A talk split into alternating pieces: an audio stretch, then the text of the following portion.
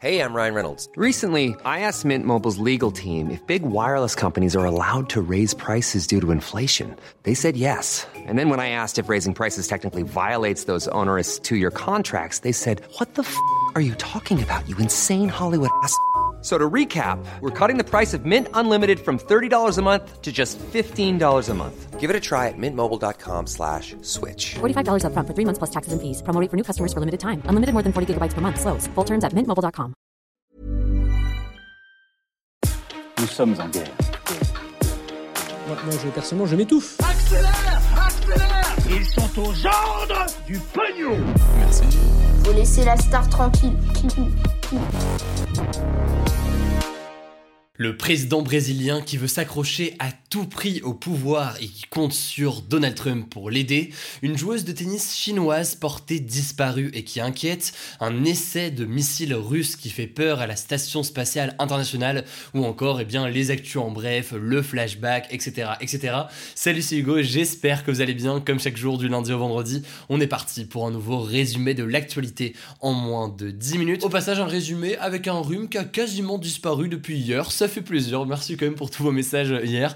On est de retour en pleine forme et on est parti donc euh, pour les actus. Alors avant de parler du Brésil, je voulais parler euh, rapidement d'un premier sujet, c'est la disparition de la joueuse de tennis chinoise Peng Shuai et qui inquiète de plus en plus. En fait, il y a deux semaines, et on en avait parlé d'ailleurs dans ces actus du jour euh, il y a quelques jours, eh bien Peng Shuai, ancienne 14e joueuse mondiale de tennis et aujourd'hui âgée de 35 ans, accusait publiquement sur les réseaux sociaux un ancien vice-premier ministre chinois de 75 ans, Gaoli, et elle l'accusait de l'avoir violée il y a 3 ans. C'est la première fois que de telles accusations euh, sont portées comme ça contre une personnalité politique aussi haut placée euh, en Chine. Et euh, face à ça, eh bien, le pouvoir chinois a très rapidement censuré le témoignage de Peng Shuai sur Internet en Chine et a même banni d'ailleurs le mot tennis des réseaux sociaux le jour de cette révélation et le jour de ce témoignage. Autrement dit, ils n'ont pas fait les choses à moitié pour essayer de cacher cette histoire en Chine. Mais le truc, c'est que ça ne s'arrête pas là, et depuis son témoignage, eh bien, Peng Shuai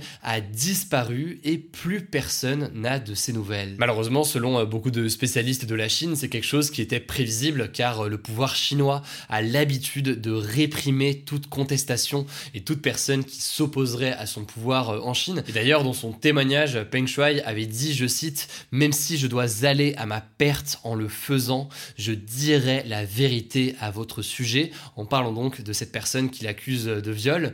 Alors concrètement, elle pourrait être actuellement euh, détenue par le Parti communiste chinois qui exigerait donc des excuses pour euh, la libérer, mais elle pourrait aussi avoir décidé elle-même en amont de fuir dans un autre pays.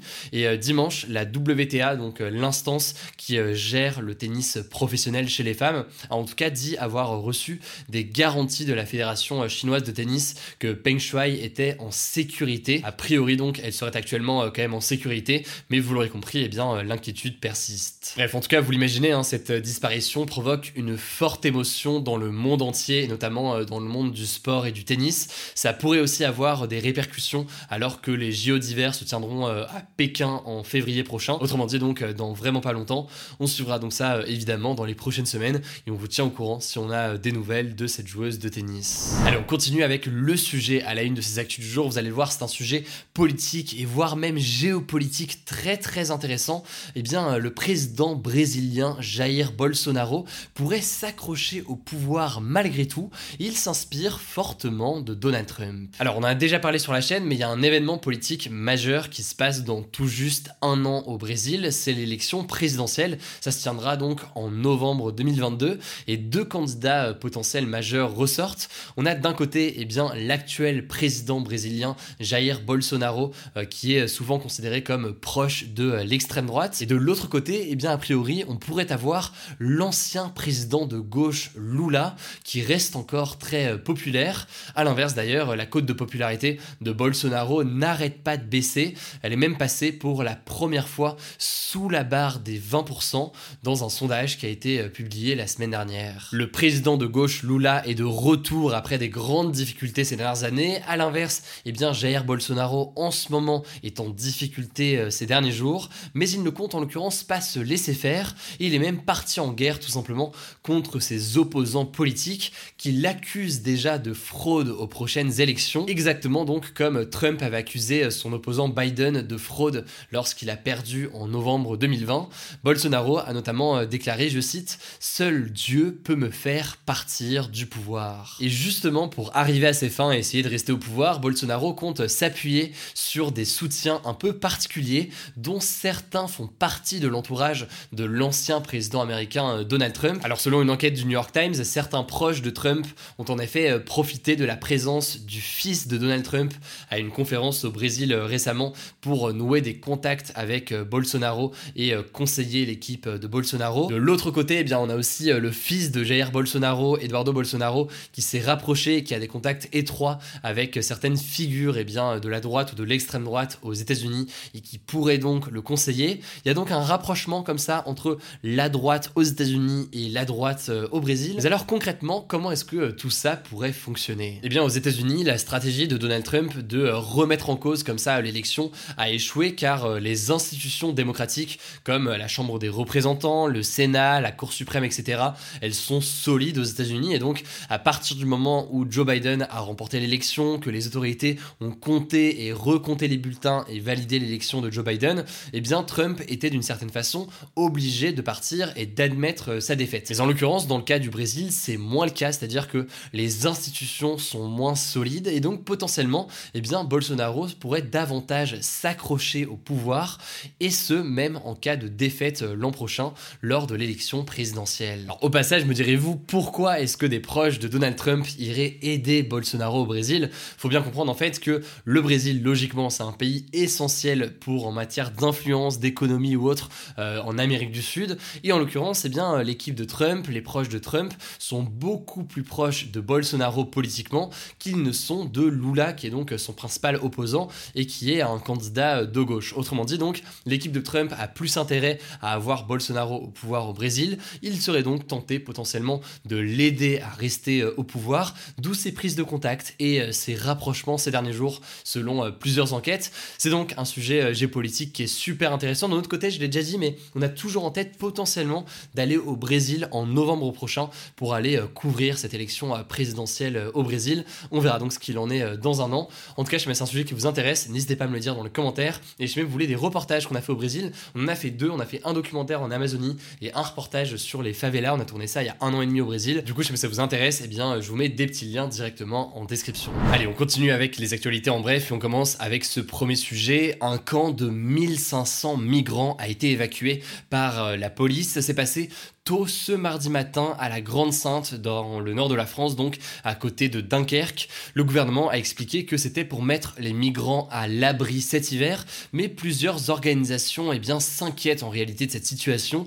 Ils ne font pas confiance au gouvernement, et ce notamment parce que selon le journaliste sur place Louis Witter, eh bien, la police aurait découpé les tentes des migrants, les rendant donc euh, complètement inutilisables. Deux militants sont d'ailleurs toujours en grève de la faim depuis 37 jours pour protester contre ces évacuations et euh, contre le traitement que euh, le gouvernement et la police fait de ces migrants. La deuxième information aujourd'hui, c'est que le candidat de gauche pour la France insoumise à la présidentielle, donc euh, Jean-Luc Mélenchon, ainsi que la députée Danielle Obono et les journalistes Mathieu Bollard ou encore Taha Bouaf ont porté plainte et ce suite à des menaces de mort les visant. En gros, un groupe d'extrême droite sur le réseau social Telegram a appelé tout simplement à les tuer en mettant notamment des caricatures et des photos d'eux avec une cible sur leur front. Et donc, ils portent plainte notamment pour euh, menaces de mort. On vous tiendra au courant eh bien, de la suite de ce dépôt de plainte. Pour la troisième information désormais, c'est une information assez euh, étonnante. Je voulais vous parler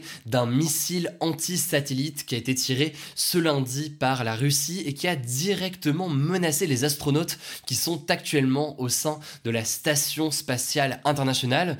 En gros, la Russie voulait faire un test contre l'un de ses propres vieux satellite qui est actuellement euh, en orbite. Il voulait donc tirer ce missile sur ce satellite. Le truc, c'est que, eh bien, les débris qui ont été créés suite au contact ne sont pas passés loin de la station spatiale internationale. Et du coup, eh bien, ils ont euh, mis en danger les astronautes qui étaient euh, dedans. Bref, en l'occurrence, plus de peur que de mal, heureusement, mais ça fait quand même réagir, puisqu'il y a notamment la ministre des Armées françaises, Florence Parly, qui a qualifié la Russie de saccageur de l'espace, rien que ça. Les États-Unis aussi ont dénoncé, je cite, un test dangereux et irresponsable, ce à quoi eh bien, la Russie a vivement répondu de leur côté, expliquant qu'il n'en était rien, que ces accusations étaient complètement hypocrites et qu'il n'y avait pas de réel danger pour euh, la station spatiale internationale selon eux. Bref, vous l'avez compris, au-delà eh bien, de la situation, il y a donc au-delà de ça un exercice de communication autour de ce qui s'est passé. Quatrième information, très rapidement, en une phrase, le footballeur français Benjamin Mendy, qui était notamment champion du monde en 2018 avec euh, l'équipe de France, est accusé de deux nouveaux viols au Royaume-Uni, un pays où il joue euh, actuellement pour euh, l'équipe de Manchester City.